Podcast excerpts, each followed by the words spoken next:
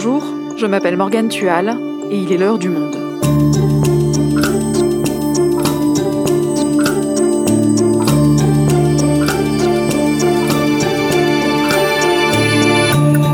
Aujourd'hui, on s'intéresse à un groupe de mercenaires russes qui fait de plus en plus parler de lui, le groupe Wagner. Ces mercenaires, qui entretiennent des liens étroits mais officieux avec le pouvoir russe, sont intervenus sur plusieurs terrains de conflit. Ils ont notamment été repérés au Mali, ce qui inquiète la France et a joué dans son départ du pays annoncé hier. Benoît Wittkin et Cyril Ben-Simon sont journalistes au Monde. Le premier est notre correspondant à Moscou, le deuxième est spécialiste de l'Afrique de l'Ouest. Avec eux, nous allons tâcher de comprendre qui sont les mercenaires Wagner, qui les dirige et quels intérêts ils servent. Les mercenaires Wagner, l'armée fantôme de Vladimir Poutine, un épisode produit par Adèle Ponticelli, réalisation Amandine Robillard.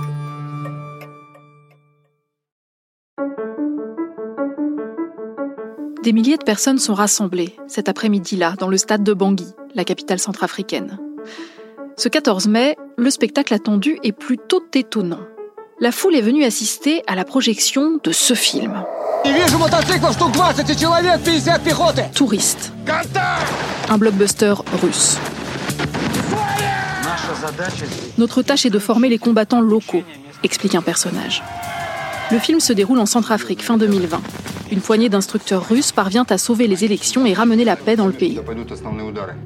Un personnage explique Les Américains se battent pour la démocratie, nous pour la justice. Le public centrafricain assiste en fait à la projection d'un film réalisé au service de la propagande russe dans leur pays. C'est même un hommage à peine voilé aux mercenaires Wagner. Et pour cause. Ce sont eux, ou plus précisément les personnes qui se trouvent derrière, qui l'ont financé. Salut Benoît, ça va depuis Moscou? Salut, ça va Benoît, tu es notre correspondant en Russie et c'est pour ça qu'on commence avec toi car c'est de là que viennent les mercenaires dont on va parler. Alors déjà, c'est quoi le groupe Wagner? Bah, pour compliquer les choses dès le début, c'est un groupe qui n'a pas d'existence légale. Malgré tout, on sait quand même qui ils sont. C'est effectivement un groupe de mercenaires, tu l'as dit, mais c'est en fait un peu plus que ça. C'est quasiment, et on va le voir, une armée bis, une armée secrète qui est au service des projets non officiels de la politique étrangère russe.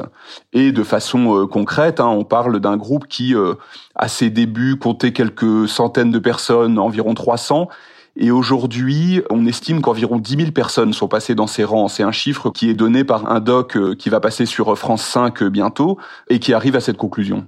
Alors justement, reprenons l'histoire au début. Ce groupe Wagner, il apparaît quand et où? Le tout début, euh, le vrai ancêtre de Wagner, c'est une boîte qui est dans un secteur de sécurité assez classique, qui est la sécurité maritime, la défense des bateaux contre la piraterie, et qui a à l'époque le nom de Moran Security. Ensuite, là où on commence un peu plus à se rapprocher de Wagner, c'est quand apparaît un monsieur Wagner, qui s'appelle en réalité Dimitri Utkin, mais c'est lui qui va donner son nom au groupe. Et ça, c'est des gens qu'on commence à apercevoir en Syrie en 2013, qui font là encore des choses assez classiques de mercenariat, c'est-à-dire euh, un pan euh, défense de territoire et un pan parfois participation à des combats. Et quand je dis classique, ce qui est euh, alors entre guillemets amusant, mais ils sont traités de manière classique par les autorités russes. C'est-à-dire qu'à leur retour de Syrie, ces gens-là, pour la plupart, sont arrêtés, puisque, on l'a pas encore dit, mais le mercenariat est interdit en Russie. Et tu peux nous en dire plus sur ce monsieur Wagner? Alors c'est un certain Dimitri Outkin, c'est un ancien soldat qui a 20 ans d'armée derrière lui, euh, une tête assez impressionnante, chauve. Alors pourquoi Wagner? Parce qu'il y a quelque chose qui pour le coup est assez connu, ce sont ses sympathies néo-nazis. Il a par exemple le signe SS tatoué sur l'épaule. Et Wagner, bon alors selon lui, ça appartient à toute cette symbolique néo-nazie euh, qu'il affectionne. Et sa vraie apparition, alors aux yeux des spécialistes, c'est la guerre dans le Donbass, dans l'est de l'Ukraine. C'est là où Outkin réapparaît à travers un groupe qui s'est reformé sur la base de ces gens qui étaient allés en Syrie. Et là on voit que les choses ont changé par rapport à l'épisode syrien, c'est que à leur retour, ils ne sont pas arrêtés, comme l'avaient été euh, les précédents, mais surtout là où on voit vraiment que le groupe a pris euh, une autre dimension et notamment des liens assez évidents avec les autorités russes et avec l'armée russe, c'est que dès cette époque-là, ils sont hébergés et s'entraînent et bénéficient de la logistique d'une base officielle de l'armée russe, la base de Molkino dans la région de Rostov. Et on sait qui sont les autres membres du groupe. Est-ce que ce sont aussi des néo-nazis comme Dmitri Outkin non, pas du tout. Alors il y a des gens avec des profils euh, assez particuliers, des genres de chiens de guerre qui aiment la violence, les conflits amènent toujours ce genre de profil. Mais pour l'essentiel, c'est assez simple, c'est des gens qui ont une expérience militaire et c'est des gens qui sont motivés par l'argent, des gens qui ont, qui ont besoin d'argent et donc qui sont prêts pour cela à faire la guerre. Donc ils vont combattre dans le Donbass et on les retrouve sur quels autres terrains ensuite? Du Donbass, on les voit réapparaître en Syrie. Et là, euh, ils alternent des missions de différents ordres. Le principal, c'est la sécurisation de, de champs pétroliers jusqu'à la participation à des combats, alors contre Daesh, mais aussi parfois contre d'autres groupes. Et c'est là aussi où on les remarque vraiment à l'occasion d'un épisode euh, assez meurtrier qui est une attaque qu'ils font sur un site euh, près de Derezor contre les Kurdes, mais les Kurdes soutenus par les Américains. Et là, les mercenaires de Wagner essuient des pertes lourdes, entre 200 et 300 morts. Donc c'est là où vraiment, vraiment, ils apparaissent euh, aux yeux du grand public. Et la Syrie, c'est important aussi, c'est même un vrai tournant parce que c'est à cette époque-là qu'on voit apparaître derrière le groupe celui qui est toujours considéré comme leur chef euh, officieux, pas leur chef opérationnel, qui jusqu'à aujourd'hui est Wagner, mais leur grand patron, on va dire, qui est un certain Yevgeny Prigogine. Prigogine. S'il m'entend là, au-delà de cette salle, qu'il sache qu'on le connaît bien. Voilà. La personne qui interpelle ainsi Evgeny Prigogine, c'est Jean-Yves Le Drian, le ministre français des Affaires étrangères. C'était en 2019 lors d'une audition au Sénat. Benoît, ce type d'interpellation n'est pas anodine, j'imagine. Est-ce que tu peux nous dire qui est cet Evgeny Prigogine? Yevgeny Prigogine, c'est un personnage qui est assez important en Russie, qu'il est devenu euh, plutôt sur le tard. C'était un gangster. Il a fait euh, même huit ans de prison, à peu près vers la fin de l'URSS, pour des faits vraiment de gangstérisme assez classiques. Et ensuite, il a évolué dans plein de directions, euh, un peu euh, reflet de cette époque un peu folle des années 90. Et c'est là qu'il a gagné son nom de chef de Poutine. Alors chef cuisinier, hein, mais de deux manières. D'abord parce qu'il a détenu plusieurs restaurants de luxe dans lesquels venaient parfois manger le haut fonctionnaire Vladimir Poutine et ses hôtes, mais surtout en réalité parce qu'il a fait euh, l'essentiel de sa fortune et qui est très importante dans la restauration de masse, le catering, et euh, notamment avec euh, des cantines scolaires, mais surtout avec l'armée. Celle qui lui a permis de s'enrichir et de devenir un personnage important, c'est l'armée, c'est le ministère de la Défense. Et alors comment il passe de la restauration au mercenariat? Ben, il y a un constat qui s'impose. C'est un personnage très secret, évidemment, qui fait des procès, qui fait peur très aux journalistes russes, mais malgré tout, son parcours, quand même, il est assez euh, facile à retracer. Et avec une constante, c'est qu'il c'est quelqu'un de très inventif, et sans doute d'assez malin. Et dans ce parcours euh, atypique, il y a un moment qui est très important, celui qui le voit en quelque sorte sortir dans le domaine euh, public, dans le domaine quasiment politique, c'est la création des usines à trolls. Ces espèces de, alors d'entrepôts, c'est un bien grand mot, mais de grands espaces de travail à l'origine à Saint-Pétersbourg, où travaillent des centaines d'étudiants souvent qui inondent Internet de commentaires ou de posts de blog, ça dépend des époques, de commentaires avant tout destinés au marché russe pour appuyer la politique du pouvoir, pour discréditer des opposants et qu'on voit aussi de temps en temps euh, travailler sur des marchés étrangers, principalement en langue anglaise et française parfois. À cela, il faut ajouter un groupe de médias euh, qui est assez immense, qui s'appelle Patriote, il y a deux choses. Hein. Il y a le côté euh, faire du clic avec des nouvelles sensationnalistes, et il y a surtout énormément de désinformation au service de l'État russe et au service de la personnalité de Prigogine et de son propre empire et de Wagner, puisque c'est le dernier, euh, c'est le dernier axe sur lequel s'illustre Prigogine. C'est cette autre innovation en quelque sorte qui est de se mettre, euh, de se mettre à la colle avec ces mercenaires qui existaient avant lui, mais qui vont devenir sous son patronage un acteur politique très important en Russie. Donc Evgeny Prigogine, c'est de la restauration, des usines à trolls, un groupe de médias puissants et enfin du mercenariat avec le groupe Wagner. C'est quoi son rôle précisément dans ce groupe? Officiellement, on l'a dit, le groupe n'existe pas, le groupe Wagner, et Prigogine en plus dément tout lien avec toutes ces structures dont je vous ai parlé. Sa seule société officielle, c'est la société Concorde, celle qui fait justement de la restauration. Sauf que, en réalité, on retrouve euh, des traces à peu près partout. Il y a des journalistes qui savent travailler en Russie.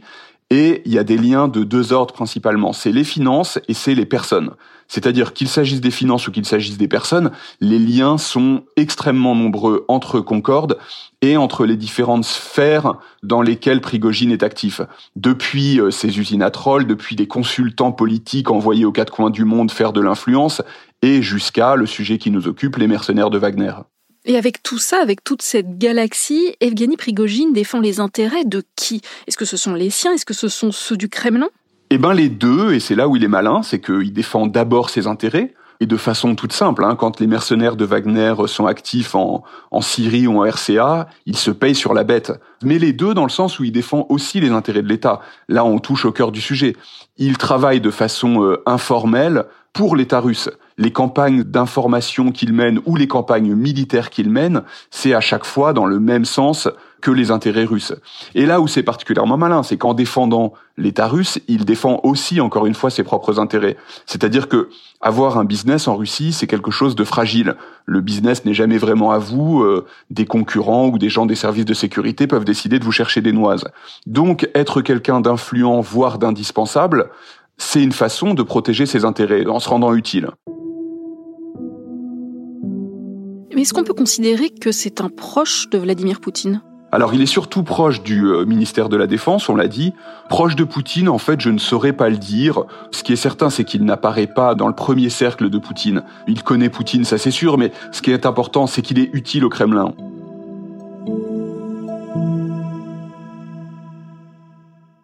Bon, mais alors concrètement, quels sont les liens entre le groupe Wagner et le pouvoir russe? Et déjà, quelle est la position du Kremlin vis-à-vis de ces mercenaires? Bah Alors la position officielle, elle a pas mal évolué et c'est intéressant à, à regarder. On est passé d'une posture qui est celle du déni complet, qui consiste à dire attendez, euh, qu'est-ce que de quoi vous nous parlez? Wagner, ça n'existe pas à quelque chose de plus nuancé qui consiste à, à reconnaître de façon assez euh, implicite l'existence et l'activité du groupe, mais en expliquant que ce n'est pas lié à l'État. Aujourd'hui, ce que Poutine dit, et il l'a dit à plusieurs reprises, c'est euh, ce n'est pas euh, l'État euh, Wagner. Ce sont ces entreprises, ces entreprises de sécurité privée. Elles ne reflètent même pas les intérêts de l'État. Elles reflètent des intérêts privés. Si vous voulez vous plaindre, ne venez pas nous plaindre, vous plaindre auprès de nous, Kremlin ou ministère des Affaires étrangères. Mais alors ça veut dire que concrètement, jamais le Kremlin ne donne d'ordre à Wagner? Bah, C'est un grand sujet. A priori, on est dans une espèce de zone floue entre ordre, initiative et feu vert. Ce que je veux dire par là, c'est que Prigogine, c'est quelqu'un qui sait sentir les grandes orientations. Quand il essaye de financer des campagnes de com en France sur la question des violences policières, il sait que c'est un sujet qui plaît au Kremlin, il sait que c'est un sujet sur lequel la position officielle russe est assez claire. Donc à partir de là, il peut prendre des initiatives, toujours pour essayer de se rendre utile, de gagner de l'influence. En revanche, dans d'autres cas, euh, notamment des interventions euh, militaires lourdes, au Mali, au Centrafrique, où les intérêts de l'État russe sont vraiment très très très engagés, là c'est absolument évident qu'il y a certes une légère marge d'autonomie dans l'opérationnel, mais il y a au minimum un feu vert des autorités russes. Mais alors quel est l'intérêt pour la Russie d'agir de cette façon? Eh bien, c'est d'abord de pouvoir euh, tester des choses, de tenter des choses dans des endroits où les intérêts euh, vraiment officiels russes ne sont pas très importants. Par exemple, en, Afrique, ça va être des vides laissés par la France. On tente quelque chose. Au passage, ça permet de mettre un petit coup de canif à l'influence française. Et si ça marche, tant mieux. Si ça marche pas, et c'est là où on a vraiment le, le, le fond de ce qui est intéressant par l'État, ça permet de dire, c'est pas nous de nier toute responsabilité, de nier toute responsabilité diplomatique. Mais ça va même plus loin. Quand Wagner agit, l'État n'a pas à assumer ni le coût financier, puisque Prigogine se paye lui-même, ni même, par exemple, le retour de cercueils de soldats tués, ni les exactions que commettent les mercenaires de Wagner. Et je mentionne ça parce qu'on sait qu'il y en a. Qui dit armée fantôme, dit impunité complète, dit crime. Et de quoi tu parles quand tu parles d'exactions précisément? Bah, il y a, y a, plusieurs cas. Hein. Il y a des enquêtes euh, en Centrafrique qui évoquent des vols avec violence ou des rançonnages qui vont jusqu'au meurtre. Mais les deux cas qui ont été les plus documentés, qui sont les plus connus, l'un d'eux, c'est toujours la Centrafrique. C'est l'assassinat de trois journalistes russes qui enquêtaient sur les business miniers de Wagner et de Prigogine. L'enquête officielle parle d'une attaque de brousse, mais ça ne correspond absolument pas avec les éléments qui sont connus sur ce triple meurtre. L'autre cas connu emblématique, c'est la Syrie un déserteur de l'armée de Bachar al-Assad euh, attrapé par des hommes de Wagner et torturé de façon atroce, c'est-à-dire euh, démembré, décapité, brûlé. Et ce qui est assez impressionnant, c'est que ces hommes de Wagner font ça à visage découvert et s'amusent beaucoup. Et donc l'impunité, c'est le fait de savoir que vous pouvez euh, enlever votre masque et vous n'aurez aucun problème. Et de fait, malgré la tentative de certaines ONG, malgré la tentative du frère de cet homme, il n'y a jamais rien, aucune procédure judiciaire qui a abouti en Russie. C'est d'ailleurs une différence hein, avec le, le, quand on dit les mercenaires de tous les pays font la même chose, tous les pays font pareil, etc. Pour prendre un autre exemple, quand des mercenaires de Blackwater, des mercenaires américains font une bavure en Irak, ils sont jugés pour ça. Les mercenaires de Wagner ne le sont pas. Merci Benoît. Merci.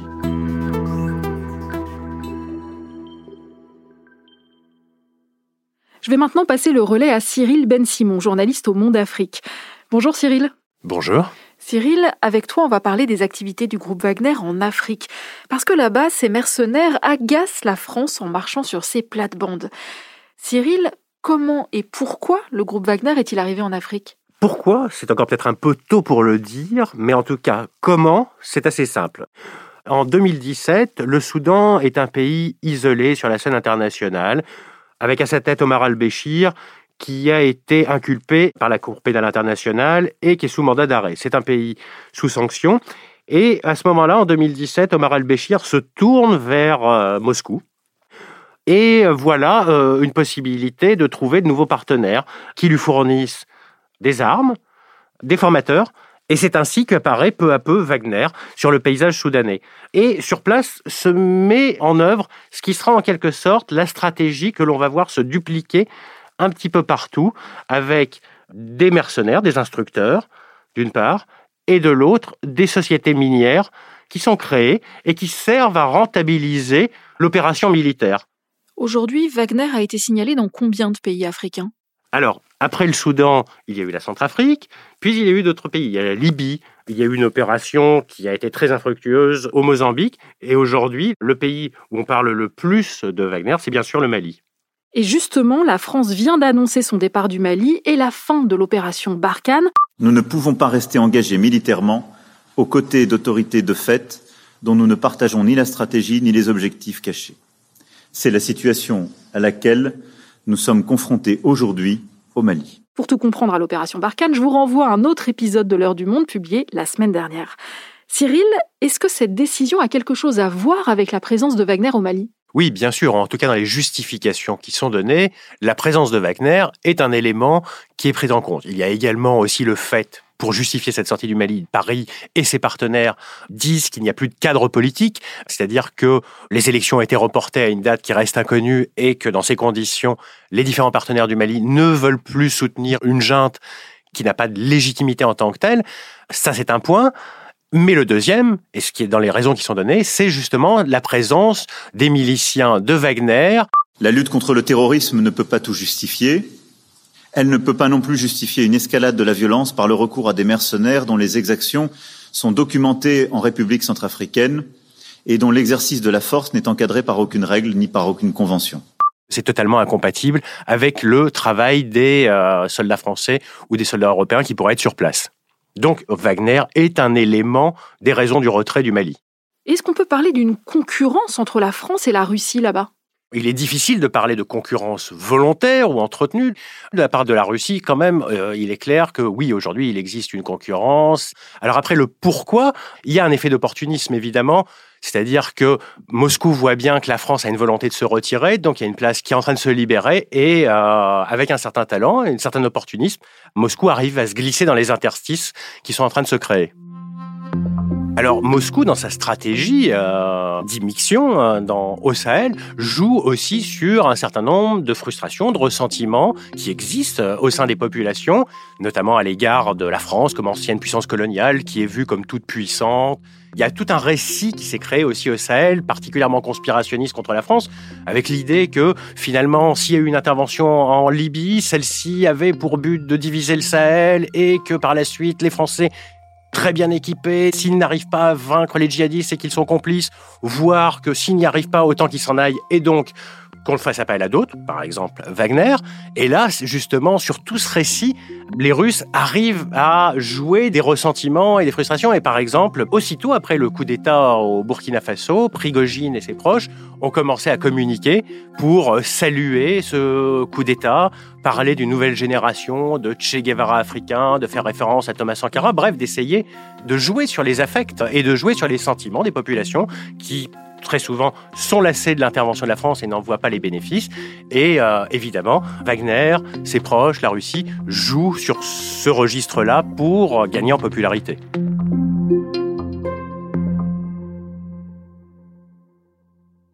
Pour conclure, Cyril, est-ce que les mercenaires Wagner sont aussi victorieux en Afrique que le laisse penser la bande-annonce du film Touriste qu'on a entendu en début d'épisode? Non, pas toujours. Euh, et s'il y a un exemple euh, qu'il fallait prendre, le Mozambique est peut-être le meilleur, où ils étaient intervenus au Cabo Delgado, qui est cette province du nord du pays, province gazière, où Total a lancé un de ses plus, son plus gros projet en Afrique. Ils étaient venus sur place avec la promesse de lutter contre les groupes djihadistes sur place. Finalement, ceux-ci n'ont fait que s'étendre, au point de devoir susciter une intervention du Rwanda, mais aussi des pays de la région. Quant aux mercenaires de Wagner, eux ont, subi un grave échec. Certains ont même été décapités par euh, les groupes djihadistes. Donc, euh, manifestement, ce n'a pas été un succès. En Centrafrique aussi, ils ne gagnent pas à tous les coups. Il y a quelques mois, ceux-ci avaient mis euh, la main sur les douanes du pays, mais les pressions internationales les ont obligés à se retirer. Aujourd'hui, d'après les informations que j'ai eues, ils essaieraient de mettre la main sur les impôts du pays pour se payer, ce qui est quand même assez euh, significatif. Donc cela aussi pourrait provoquer chez un certain nombre de pays africains, au bout d'un moment, de sérieuses réticences à s'engager avec un partenaire qui au départ vous semble pas cher du tout, mais qui au final pénètre toutes les strates de l'État et finit par vous contrôler. Merci Cyril. Merci à toi.